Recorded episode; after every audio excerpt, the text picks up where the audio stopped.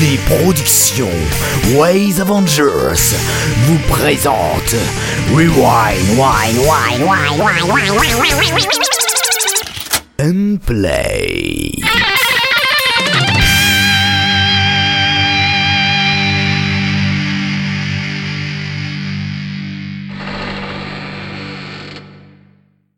Bonjour à tous, c'est Kiris qui vous parle. Bienvenue dans cette euh, dixième émission de Rewind and Play. On va commencer tout de suite. J'ai avec moi toujours les mêmes personnes, mais on va quand même les présenter. Bonjour Artekion, comment ça va? Bonjour, je vais bien et toi que j'en ai rien à faire Ah, ça va très bien, merci. Comment Qu'est-ce que tu nous as préparé pour la revue de presse? Eh bien, je vous ai préparé euh, une offre euh, gentille et une présentation d'un interview. Ah, parfait, parfait. Quam, viens perdre moi. Comment Oui, je vais très bien et toi? Vas-tu Ah, je vais très bien aussi. Formidable. Ah, tant mieux, tout est bien, qui finit bien. Exactement. Voilà, voilà. SDJ, ça va? Ça va très bien et toi? Ah, je, je vais bien, je vais bien toujours, toujours. Cool ta vie. Eh bien. Une bonne ambiance ici. Ouais, wouh ne me faites pas de mal. Alors, on va commencer tout de suite euh, avec. euh, Eh ben, avec Arte- Artekion. Dis-nous tout ce que tu as dit que tu nous dirais. La revue de presse.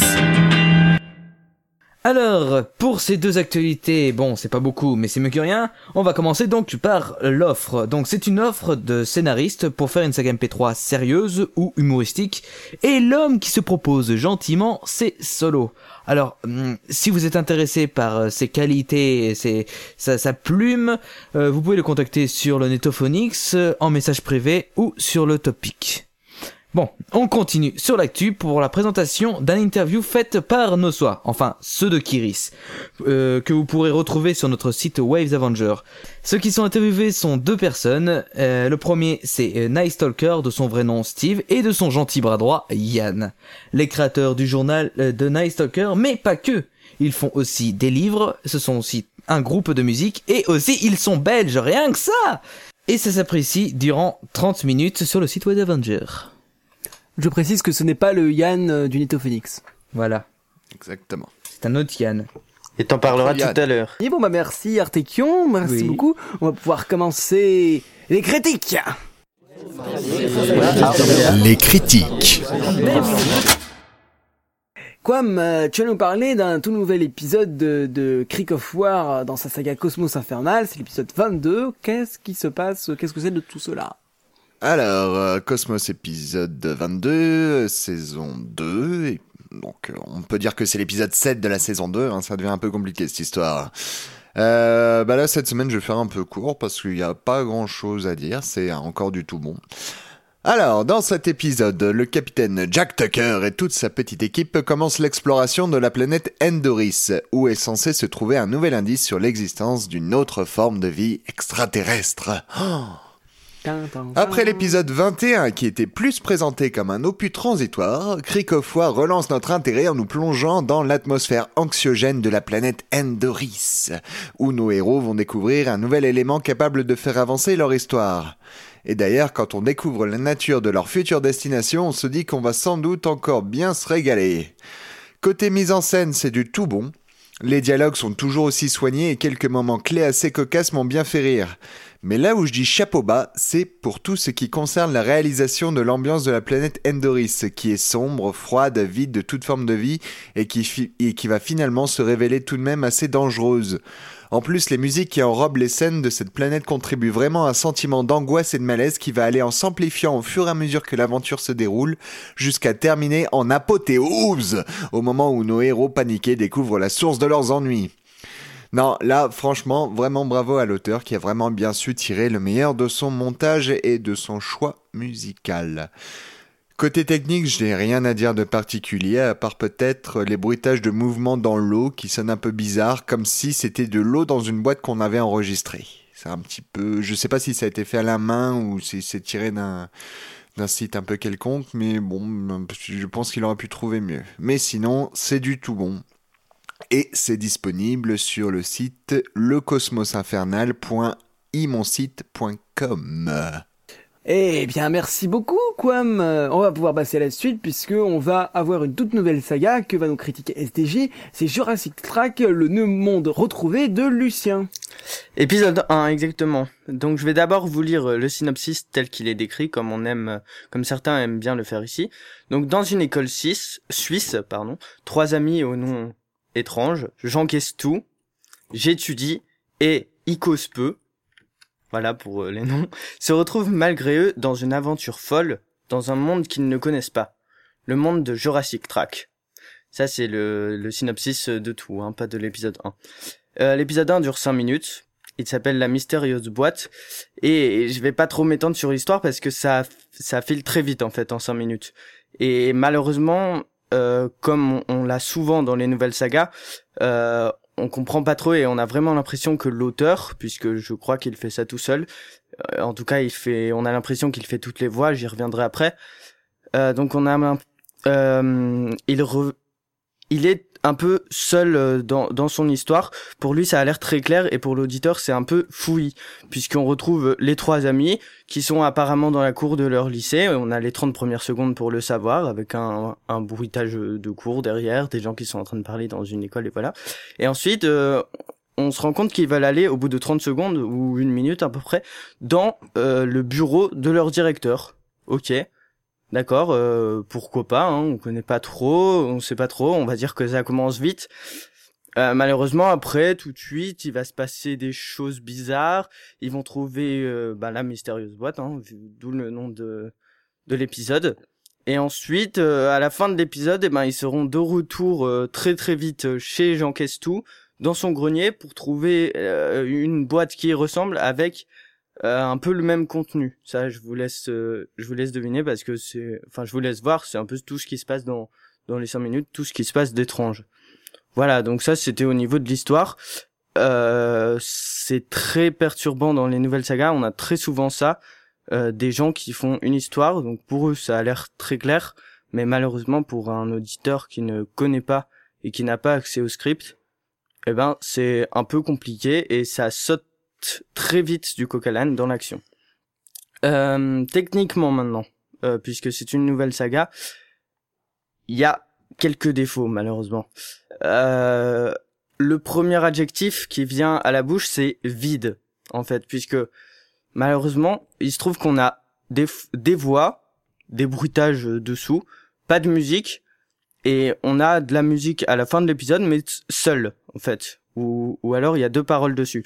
Mais tout le long de l'épisode, on n'a pas de musique sous les bruitages et sous les voix, et ça, forcément, euh, ça rend la chose un peu vide, et ça nous donne vraiment l'impression euh, ben d'être perdu en fait euh, de d'avoir juste des gens qui parlent dans nos oreilles sans sans vraie immersion. On a du mal à se dire qu'on est au milieu d'eux euh, et, et qu'on les écoute parler.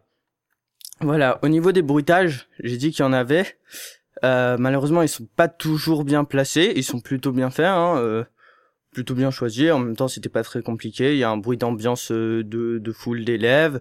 Euh, il y a quelques bruits de porte et tout ça. Mais ils sont un peu seuls, c'est-à-dire qu'on n'entend jamais quelqu'un parler en même temps qu'un bruitage.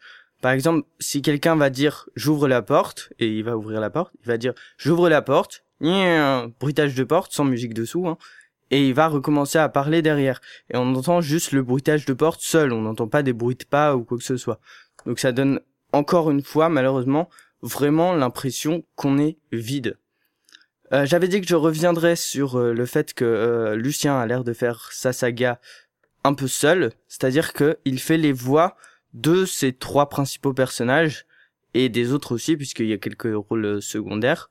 Ces trois principaux personnages, bon, il a choisi d'en faire euh, sur les trois d'en faire un muet, donc tout de suite euh, ça simplifie la chose. Mais sur les deux qui parlent, on a beaucoup beaucoup de mal à les différencier puisque c'est c'est le même euh, mec qui fait les voix. Donc malheureusement, quand les deux discutent, eh ben, je dois avouer que j'ai du mal à savoir qui est Jean tout et qui est il, il étudie. Voilà.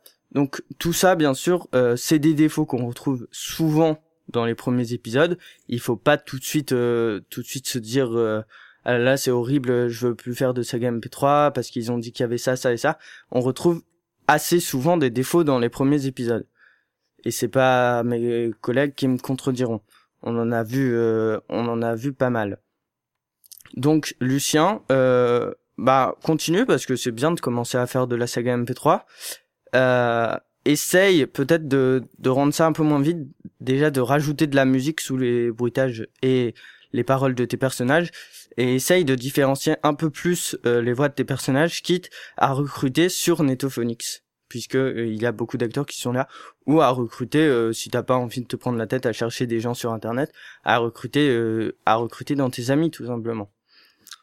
Voilà, euh, un tout petit point aussi, euh, vous pouvez retrouver ça sur euh, http www.jurassic-track track. Euh, très bonne initiative hein, de prendre PodCloud, c'est un très bon service euh, qu'on aime bien ici aussi. Et, euh, et ça fait un mini site euh, sans se prendre la tête. Il n'y a pas trop besoin de, il a pas besoin de coder, il n'y a pas besoin de faire des choses. Ça, c'est très bien et euh, ça suffit pour pouvoir télécharger tranquillement l'épisode. Voilà, donc si vous voulez entendre du bel accent suisse, allez-y, il y en a dans cette saga. Et euh, bah, si vous voulez suivre les aventures de ces trois amis, continuez et allez écouter les prochains épisodes qui vont sortir prochainement, je pense. Eh bien, merci SDJ. Et nous allons passer directement, sans transition, à Kiris, qui va nous parler d'expérience numéro 1, le cercle divin de Cosmos. oui, oui, oui, mais c'est exactement ce que je vais faire. Alors, euh, dans cet épisode 1, Cosmos nous décrit euh, pour, ce pourquoi il aime boire euh, ses infusions et comment il aime les partager autour de nous. Alors, à la suite de l'écoute de ce mono, la première chose qui vient à l'esprit, c'est Cosmos, le maté, je sais pas ce que c'est, comme herbe, mais j'en veux. Alors Cosmos nous redirige vers une page Wikipédia pour répondre à notre question. Le maté, en espagnol euh, maté, ou chimarao, est une infusion traditionnelle issue de la culture des Amériques wardi consommée en Argentine, en Chili, au Paraguay, en Uruguay, au Brésil, au Méridien ou en Bolivie. Ça, vous savez tout. Euh, mais c'est pas tout parce que j'ai étudié la page Wikipédia plus en profondeur. Alors voilà ce que j'ai trouvé. Le maté appartient quand même à la famille des aquafolicées et est traditionnellement utilisé pour les anesthésies fonctionnelles et ces feuilles sont souvent inscrites à la pharmaceutique française. Ce qui explique les syndromes de manque et l'addiction flagrante que tu as dans la dans ce mono. Cosmos. Bon, blague à part, on a 7 minutes de Cosmos qui fait, euh, qui prépare, qui boit, qui apprécie euh, de boire euh, avec les autres et tout ça dans un très bon jeu d'acteur et une qualité d'écriture parfaite pour ce mono. Si vous aimez boire des infusions, je connais quelqu'un qui adore le thé et qui a particulièrement adoré ce mono. je pense également à Artekion qui enregistre souvent avec son thé à la main, n'est-ce pas, mon, ami? Bah, eh, j'ai arrêté depuis. Hein. Ah là là, la cure des diatox, ça passe bien. mon Dieu. Bon, vous pouvez retrouver ce mono sur le forum, donc euh, forumnetophonix.com, dans la rubrique les, les monos MP3, histoire courte. Merci Kiri, c'est... Enfin, moi perso, je préfère le café, mais bon, pourquoi pas. Un jour, peut-être, je m'essaierai au maté. Et puis, on va essayer de, de passer maintenant à Artekian. Hein oui, Oui, Artekian, Artekian. Qui va nous parler du journal du Night Stalker, épisode 3 par, euh, bah, par The Night Stalker. Génial. Donc le journal de Night Stalker, chapitre 3, les démons sont parmi nous. Donc saga de The Night Stalker, comme tu l'as dit. On continue l'aventure du, euh, du Night Stalker en tant qu'ange déçu dans un monde, dans le monde des humains. Dans cet épisode, le Night Stalker euh, nous fait comprendre que les démons sont comme les humains. Euh, il continue de plus sa chasse aux démons qui montre notre personnage comme une menace pour ses ennemis. De plus, le Night Stalker nous raconte vite fait les faits de Lucifer. Et pour finir le résumé, je dirais que notre personnage rencontre une femme étrange et à en croire la narration, sexy.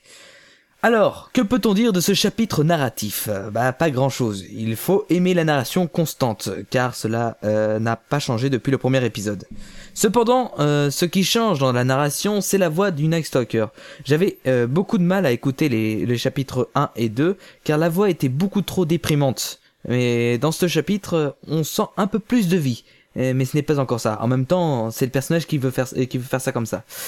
Euh, pour continuer dans le jeu d'acteur, euh, c'est as- c'est d'assez bonne qualité, donc là aussi, pas grand chose à dire. Pour ce qui est du scénario, je trouve l'histoire très intéressante, jouant sur le mythe, sur les mythes religieux, le paradis, l'enfer, anges, démons, etc. C'est un sujet qui me botte, et l'écouter m'est assez plaisant, même si le côté narratif me gêne euh, un tout petit peu personnellement. Euh, pour chaque chapitre, l'histoire se déroule tranquillement, euh, sans trop zapper des détails, donc euh, ça c'est un bon point quand euh, car dans un univers comme celui-là, on peut être friand de détails. Pour finir, le mixage est toujours aussi simple et efficace. La qualité des micros est bonne et les bien choisis pour nous présenter une ambiance de malaise et de stress constant à certains moments. La musique fait toujours autant plaisir car euh, c'est fait par ses propres petites mimines et ça c'est plutôt cool. En clair, en résumé, ce chapitre gagne encore en qualité et ça, ça fait plaisir. Et si vous voulez écouter les chapitres, ça se trouve sur the-nightstalker.over-blog.com. Eh bien, bravo Ouais. On finit par, euh, on finit par le connaître, ce The Night Stalker. Ouais. Bon, on va pouvoir passer à la suite, puisque SDJ, encore une fois, tu vas nous parler de Dialogue mondain. Mondain. Épisode 4 et 5. Eh oui, cette fois deux épisodes pour le prix d'un. Ça va être un tout petit peu plus long du coup, comme euh, comme avant. Je m'en excuse d'avance. Euh, je vais quand même diviser cette critique en deux parties, l'épisode 4 et l'épisode 5.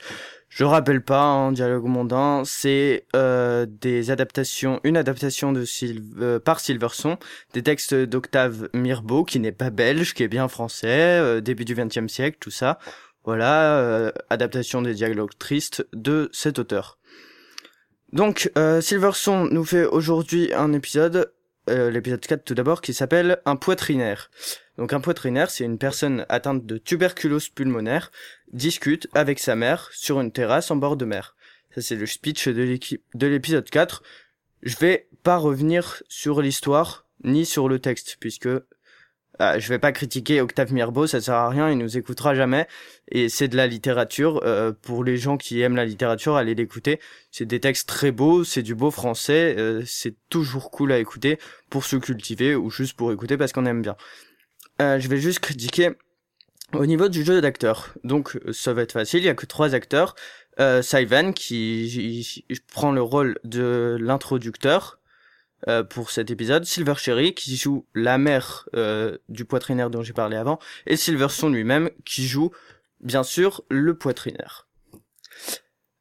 Euh, donc tout de suite le jeu d'acteur. On remarque dans l'intro que euh, malheureusement il y a un peu trop d'épicness sur euh, sur l'intro dite par Saivan pour une intro qui n'en a pas besoin en fait. C'est très poétique, c'est très posé, ça, ça décrit un, un beau paysage. Il n'y a pas besoin de rajouter de l'épicness comme si soudainement euh, il y avait allait avoir un troll qui allait surgir euh, pour dévorer le poitrinaire. Non, il n'y a pas besoin d'épicness dans ce moment-là.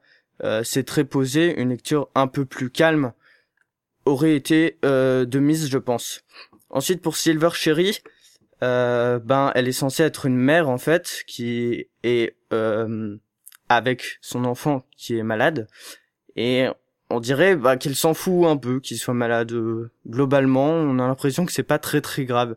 Elle montre un peu euh, un peu d'attention, mais euh, mais sans plus. On a- on n'a pas l'impression qu'elle déborde d'amour comme euh, on pourrait s'y attendre d'une mère par rapport à son fils.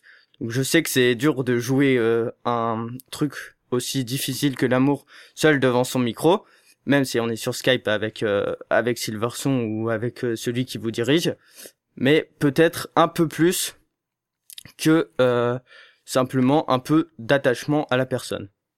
C'est tout ce que je vais dire sur cet épisode 4.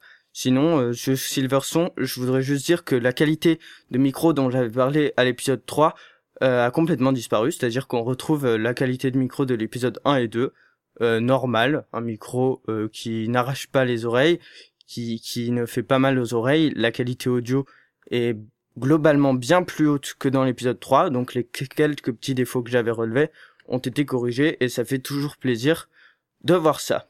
Voilà pour l'épisode 4. L'épisode 5 maintenant, là on retrouve également trois acteurs, Karine pour l'introduction, Coupi et Silverson pour la scène.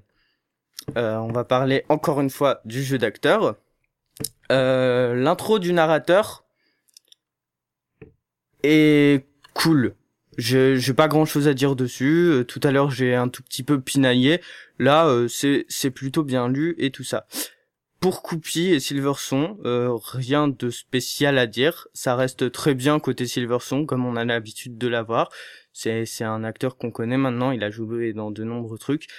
Et par contre, euh, par contraste avec tout à l'heure Silver Cherry, je voudrais féliciter Coupi qui joue très très bien le rôle de l'amante, puisque cet épisode qui s'appelle Les deux amants met en scène deux amants, donc Coupi et Silverson, qui discutent euh, sur un banc, et une mention spéciale pour Coupi qui, par contre, là, arrive très bien à jouer euh, des sentiments très durs, euh, très durs à jouer, hein, très beau sinon, à jouer des sentiments, donc de la tristesse ou encore de la euh, non, juste de la tristesse, pardon.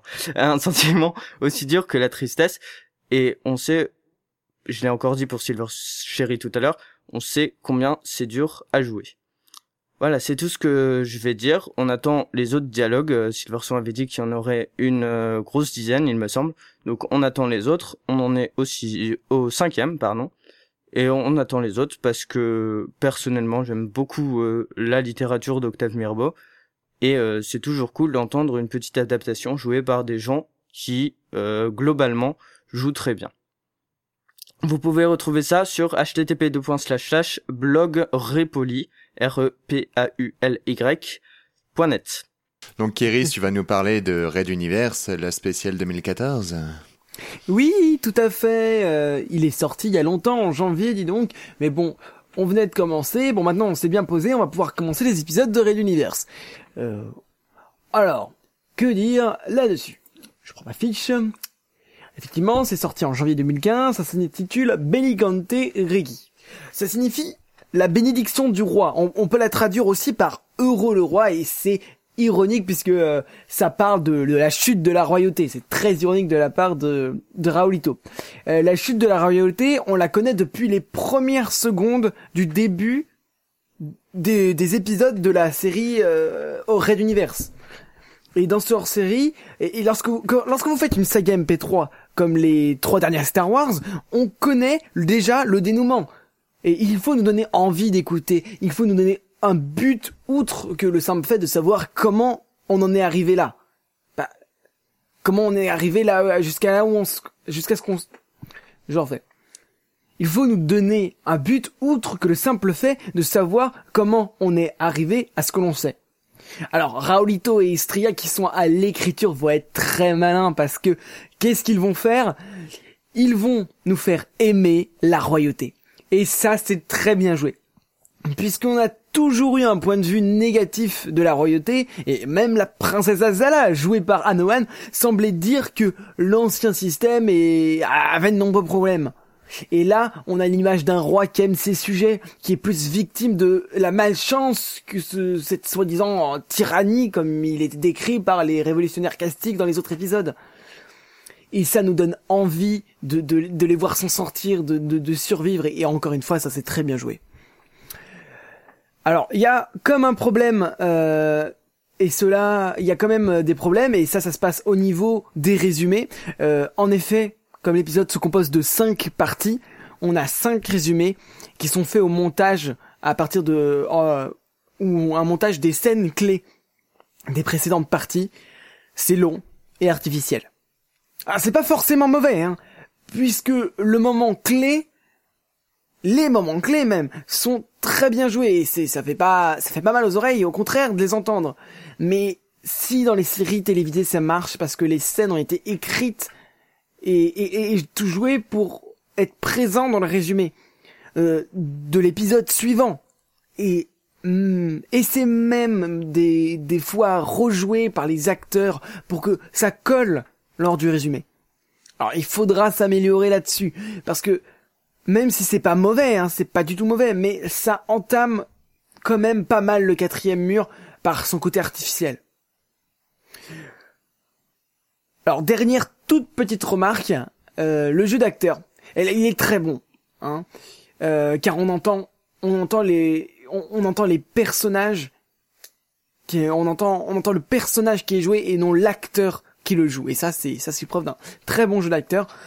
Sauf une fois, avec Matt Sama, qui interprète euh, un copilote mental d'orthoptère, et on n'entend pas un agent des forces mentales. Du contre-amiral Poffius, on entend Matt Sama. Pire encore, on entend Albert Deza euh, de Basse, une saga MP3 de Matt Sama, et, et ça, ça fait vraiment décrocher.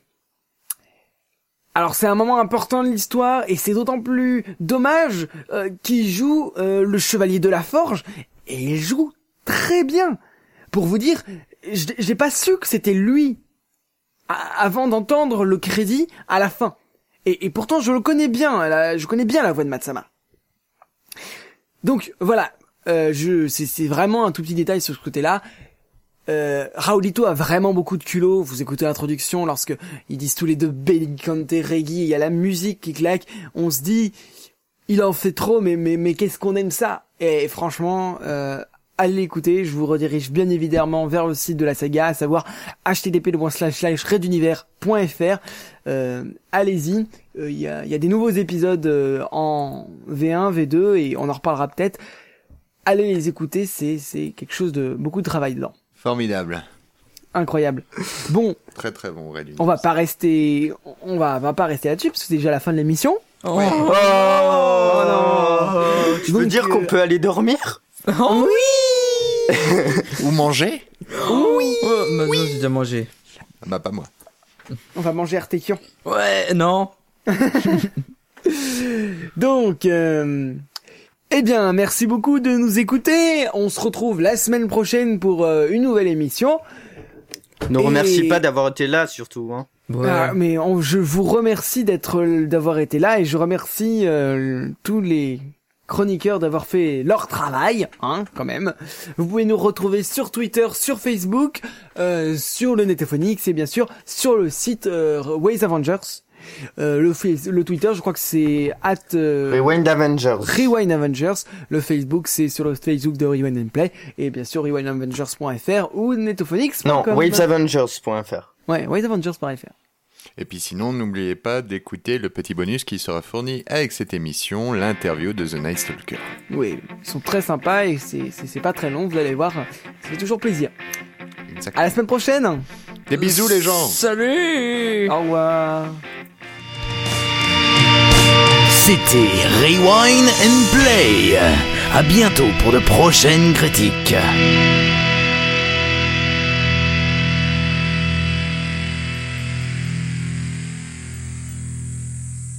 Si vous voulez écouter les anciennes émissions, rendez-vous sur www.waysavengers.fr.